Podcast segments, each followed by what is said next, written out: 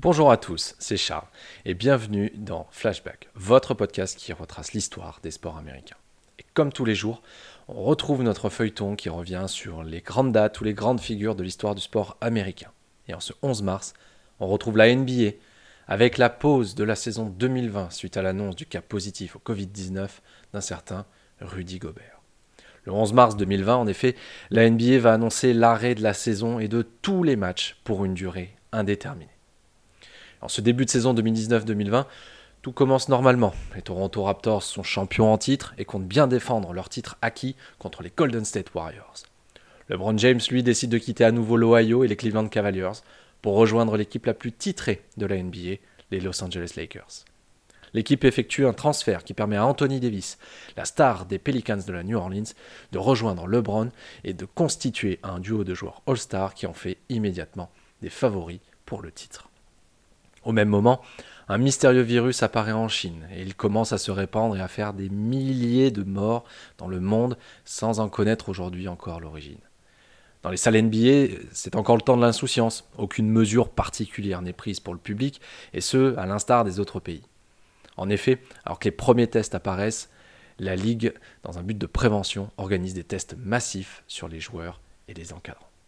Le français du jazz, Rudy Gobert, est le premier joueur testé positif. Le commissaire Adam Silver, en accord avec les franchises et les joueurs, décide de suspendre immédiatement la saison dans l'attente de l'évolution de la pandémie. On se souvient de ces scènes où les joueurs étaient présents sur le parquet et ne savaient pas du tout ce qu'il se passait jusqu'à ce que l'annonce officielle soit faite par la NBA. La NBA va essayer de trouver une solution pour continuer à jouer malgré tout dès le mois de mai, et ce alors que la situation sanitaire est toujours aussi préoccupante, le Walt Disney World Resort de Orlando se propose d'accueillir la fin de la saison dans son complexe. Il est vrai que la structure possède des infrastructures hôtelières et sportives pour créer ce que l'on nommera officiellement la bulle d'Orlando. Le principe est simple. La NBA confine les équipes en lice pour les playoffs à disputer des matchs de saison régulière pour définir le tableau des phases finales. La règle est simple, seuls les joueurs et les staffs sont autorisés à être présents au sein du complexe avec des tests quotidiens. Les joueurs vivent éloignés physiquement de leur famille. Ils ont des interdictions de quitter des lieux et de rentrer en contact avec des personnes extérieures. Si leurs conditions de vie sont un petit peu exigeantes, il faut les relativiser avec les mesures de confinement strictes prises dans certains pays comme en France.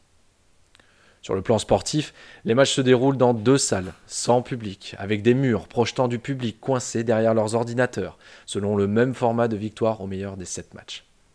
Le Heat de Miami crée la surprise et se hisse en finale pour défier les Lakers de Los Angeles. Les Lakers s'imposent 4 victoires à 2 face à une équipe classée seulement 5 de la conférence Est.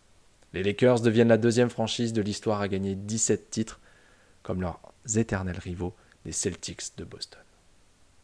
Deux ans après, les stigmates de cette saison écourtée par le Covid sont toujours présentes. J'espère que cet épisode vous a plu et on se retrouve dès demain pour un nouveau morceau d'histoire des sports américains.